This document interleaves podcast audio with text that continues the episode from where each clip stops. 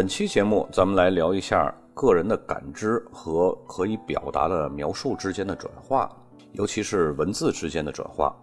如今呢，在葡萄酒酿造了全球化和购买葡萄酒消费者类型多样化的情况下呢，导致了葡萄酒相关的词汇大量的增加，一种新的性质不同的语言已经开始在进化。而旧的语言呢，由于具有行业术语的专属性和排他性，使用的范围也就越来越有局限性了，淹没在如今大众易懂的通俗语言当中了。有一种被称为“感知预期”的现象，就是当人们感知到了自己预先知道的东西，然后呢，就很难从预先感知中自拔。对于人类来说，视觉信息往往呢会比化学感觉信息重要的多，所以呢，我们更倾向于相信视觉。我们所使用的葡萄酒语言是一种用于传达感官体验的文学手段，在书面语言当中呢，作为视觉感受的内容被转化成为文字。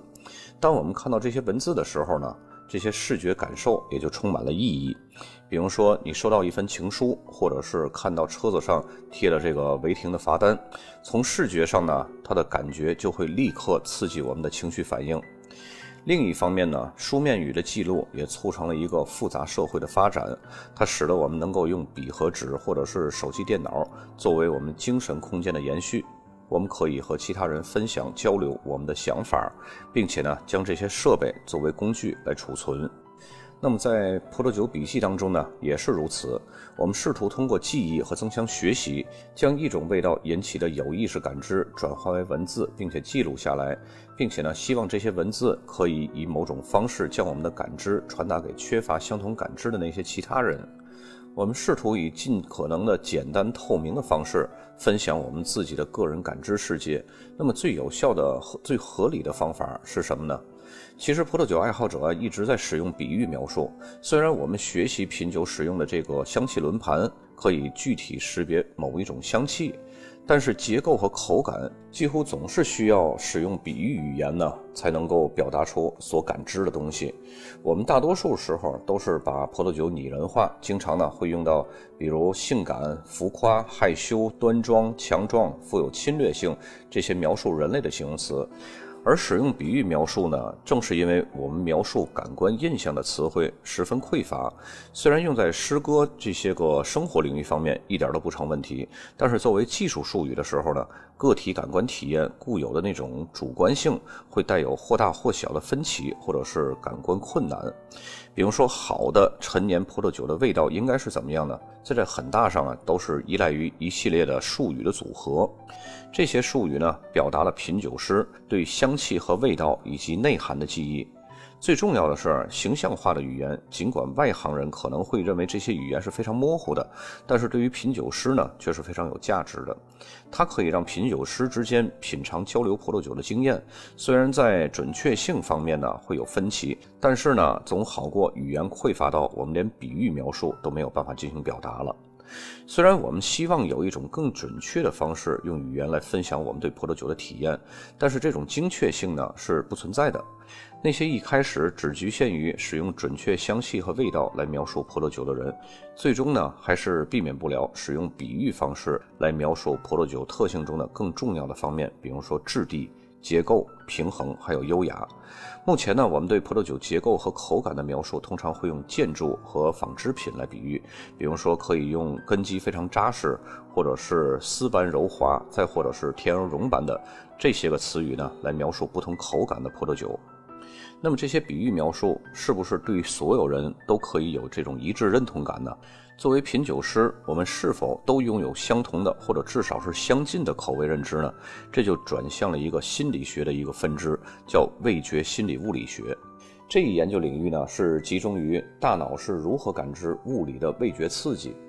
耶鲁大学的教授琳达·巴特舒克是这一领域的顶尖专家之一。在他关于味觉的心理物理学研究当中呢，解决了一个难题，就是我们如何比较不同个体的感官体验。我们在前几期节目当中呢，也有提到过个体器官敏感度对同一款葡萄酒的不同感官体验。那我们现在呢，再从基因和心理学方面分析一下相同的话题。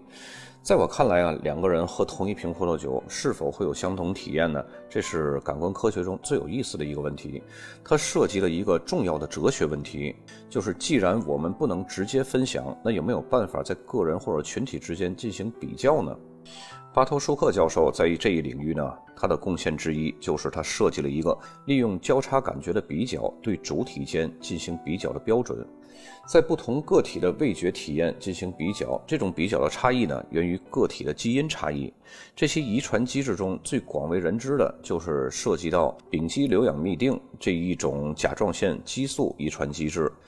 这种化合物及其相关的化学物质呢，含有一种可以刺激特定苦味的受体组。普通人呢是携带两个隐性的等位基因，品酒师呢则是携带一个或者是两个显性的等位基因。巴特舒克教授他表示呢，即使是在品酒师之间，也存在着很大的差异。那些拥有显性等位基因比较多的品酒师呢，会比拥有显性等位比较少的品酒师，他们的味觉感受大约相差三倍。虽然说呢，这种敏感度是一件好事儿，但是受到这些个基因差异影响呢，不仅仅是味蕾上的味觉，还有味蕾上那些被口腔疼痛神经所包围的组织。所以呢，拥有等位基因比较多的品酒师，不仅是对味觉更灵敏，他们还会从酒精等刺激物当中受到更多的口腔灼热感。同时呢，葡萄酒中的单宁也是通过这种口腔神经而感知的，所以他们会感受到更强烈的口腔触觉。通俗讲呢，就是单宁会对他们来说更苦涩。这就像有人无辣无欢，有的人呢一丁点辣都受不了。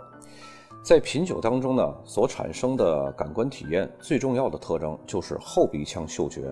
当我们用鼻子闻到外界的气味时候呢，这种用鼻子闻的功能被称为前鼻腔嗅觉。而当我们把东西放进嘴里的时候，咀嚼和吞咽之后呢，会将挥发性的食物从后颚返回到鼻腔，这就是后鼻腔的嗅觉。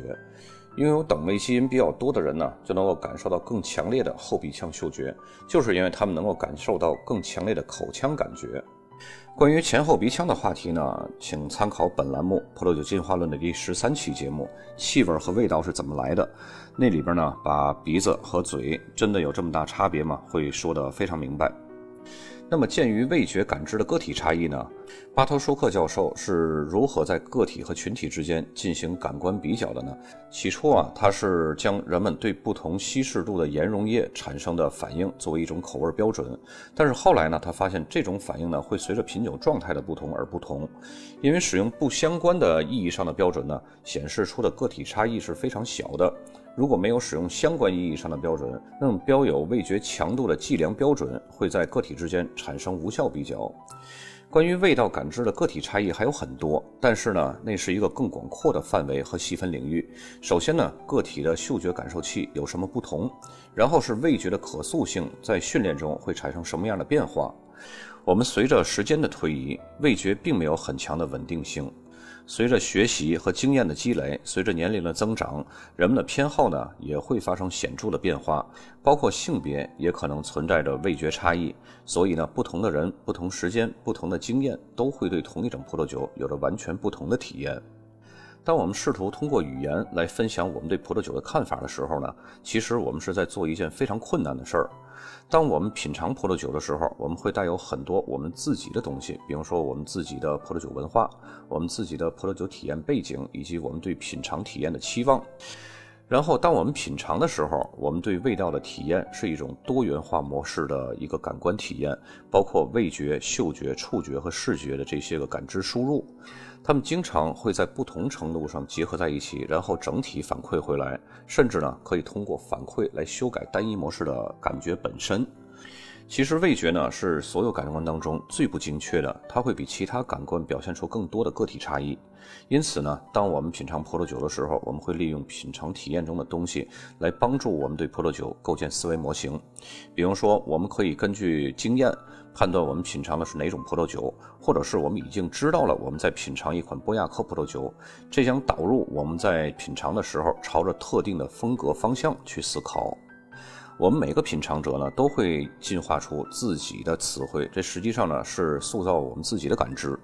因为我们的葡萄酒语言将会为我们提供一个框架来构建描述。随着我们对感知了解的更多，对不同风格葡萄酒所建的思维模型也就越来越多了。每个思维模型的描述词汇呢，也就会越来越丰富，并且可以使我们对评估葡萄酒能够达到更高的精确度和一致性。虽然说品酒有专业知识，但是我们不应该提倡统一的一刀切的葡萄酒评估模式。品尝葡萄酒是一项困难的技能，不同品酒师对同一种葡萄酒的看法之间的一些反常现象，无疑是因为有一些品酒师并不擅长于品酒，而另一些可能呢，则是由于文化差异或者是经验程度，还有一些呢，可能是由于生理方面的感知差异。在这种综合的葡萄酒评估当中呢，对于葡萄酒认知的新理解，强调了个人拥有丰富葡萄酒文化的重要性。基于这种文化的重要性呢，我们就借助了更多美学体系的表达方式。但是在技术品鉴笔记当中呢，使用比喻词还会合适吗？还是我们应该寻找更多的技术性的或者是更精确的描述呢？我认为啊，如果我们寻求尽可能准确的传达我们的感知方式，那么使用比喻词语那是必不可少的，因为我们缺乏其他更有效的方式来传达葡萄酒的重要信息，比如说质地还有结构。比喻描述的使用呢，可以让我们对葡萄酒的描述更加全面、更加概括。因为我们的感知毕竟是多元模式的、整体的，而不是将各个部分单一描述，然后愣往一起给它拼凑的。